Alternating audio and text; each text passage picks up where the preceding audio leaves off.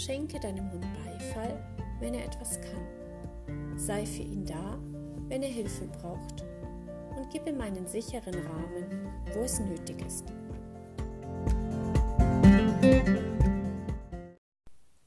Herzlich willkommen zum Podcast Pfotengefühl.de.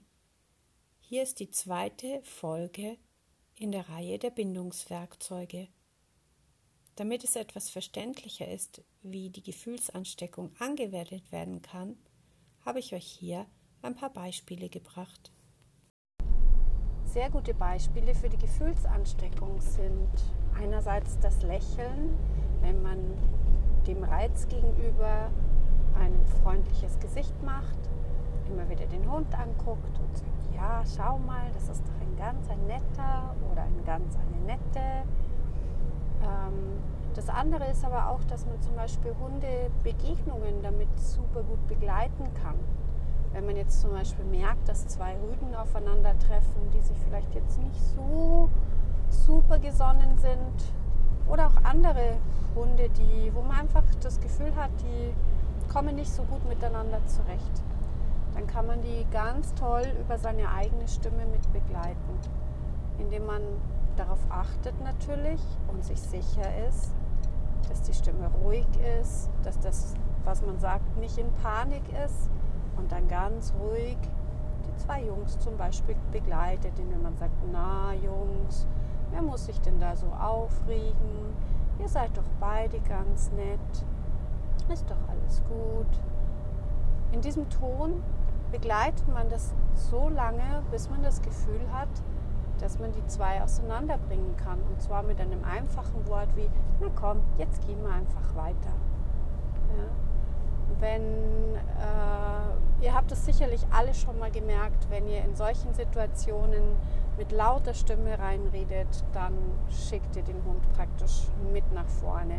Dann wird die Situation wesentlich schneller eskalieren. Oder auch wenn man ruft, hey, führt euch nicht so auf oder hey, benimm dich. Ja, dann geht man mit seiner Stimme hoch und damit schießt man die Hunde auch nach oben in ihrer ganzen Erregung, weil sie natürlich die Worte, die wir da sagen, ja nicht verstehen. Aber unsere, unser Gefühl, das schwingt in unserer Stimme mit. Und wenn unser Gefühl ein Hey ist, ein, ein nach vorne gehen, das spürt man ja schon in dem ganzen, ja, in der, in der ganzen Aufregung, dann schickt man den Hund praktisch auf den anderen zu. Wenn man hingegen schön langsam und ruhig redet, ganz entspannt und interessiert, ja, so dass man einfach das Gefühl hat, du komm, lass es stehen, es ist alles in Ordnung. Wir gehen jetzt unserer Wege und der geht seiner Wege. Dann hat man schon extrem viel gewonnen. Was gibt es noch als gutes Beispiel? Ja, natürlich kann man es auch andersrum benutzen, aber das macht ihr sicherlich schon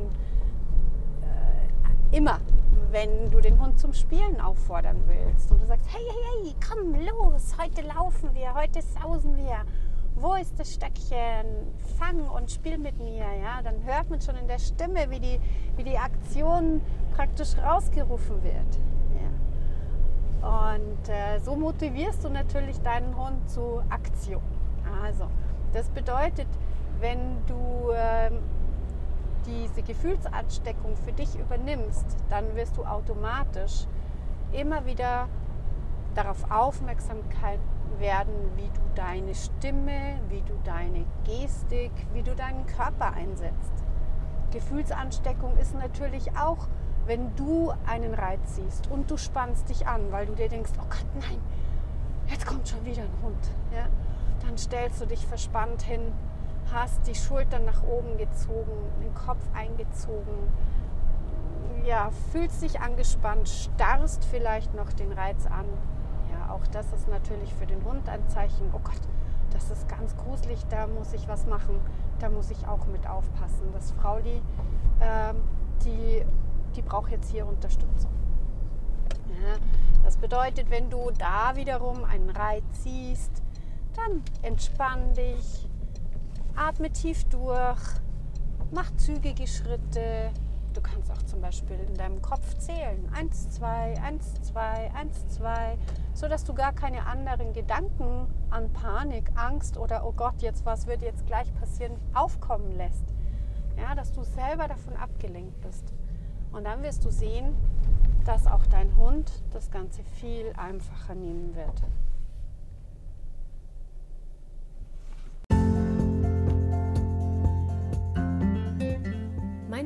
Sabine Schweiger, Bindungs- und Resilienzbegleiterin für Mensch und Hund. Ich hoffe, dir hat mein Podcast pfotengefühl.de gefallen und du bist beim nächsten Mal wieder dabei.